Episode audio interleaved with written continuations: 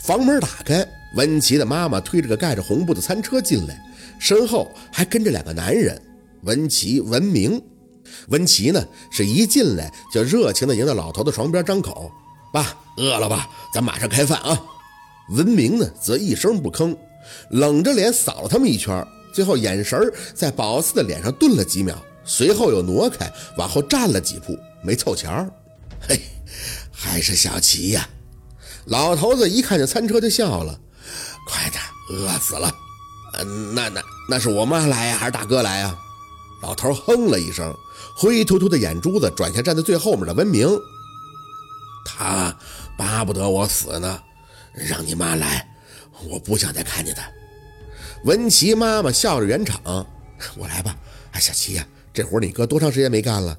一直都是我来的。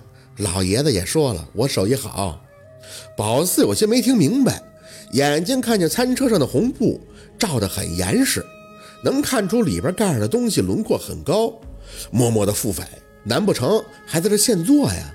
那不得一卧室油烟呀！正想着，看见温琪他妈戴上了一副白手套，红布一掀，入眼的就是个酒精锅。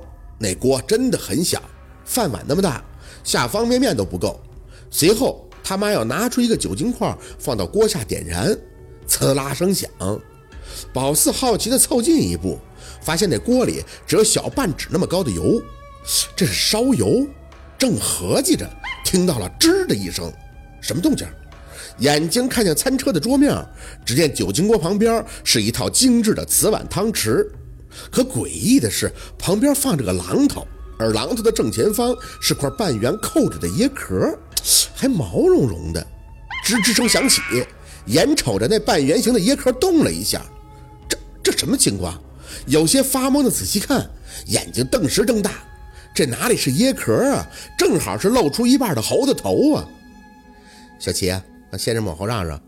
文琪他妈不急不缓地吩咐，宝四却甩开了文琪的胳膊：“你别动我！”上前蹲下，一把掀开餐车遮掩四周的红布，一口冷气倒抽。一只小猴正好被困在餐车下边笼子里，肯定是改造过的，特别小的一个笼子。小猴整个身体都是蜷缩在笼子里。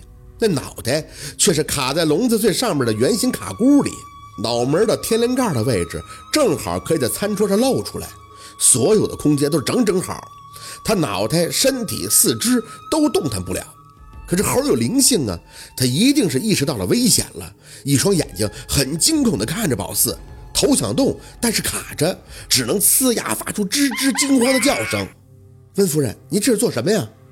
黄料两位大师也看到了，不禁一同出言苛责：“难不成你要当着我们的面杀生吗？”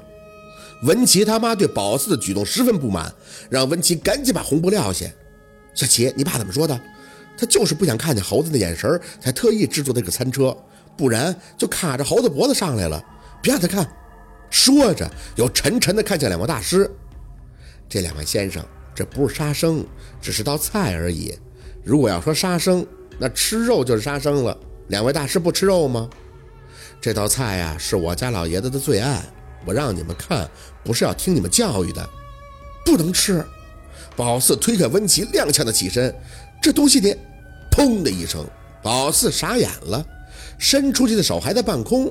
文琪妈妈已经一榔头下去，直接砸上了猴子的天灵盖，吱吱声惨叫声起。文琪妈妈不耐烦地继续手起榔头落，三五下以后，那小猴彻底没声了。下一秒，文琪他妈已经极其熟练地拿过一把剪刀，掀开已经敲碎的头盖骨，几下就把上面的头皮、毛发以及碎骨全部剪开撕下。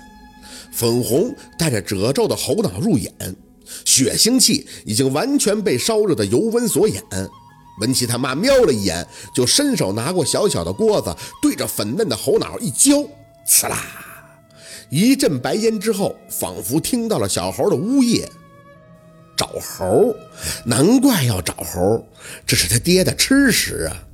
蒙蒙圈圈的被廖大师扯着胳膊拉到了后边，嘴里小声的说着：“看来不是一天两天了，你们是没尝过这东西的滋味，嫩香滑。”而且还大补，我家老爷子这是病了，不然啊，以前年轻的时候都生吃的。那种的原汁原味更好。文琪他妈嘴里哼着，一边接着廖大师的话茬，一边用勺子开始去挖那些淋了热油的猴脑。宝四白了张脸，看着文琪他妈把猴脑刮干净，盛到碗里去喂那老头，颜色还是粉嫩嫩的，就跟红色的腐乳似的。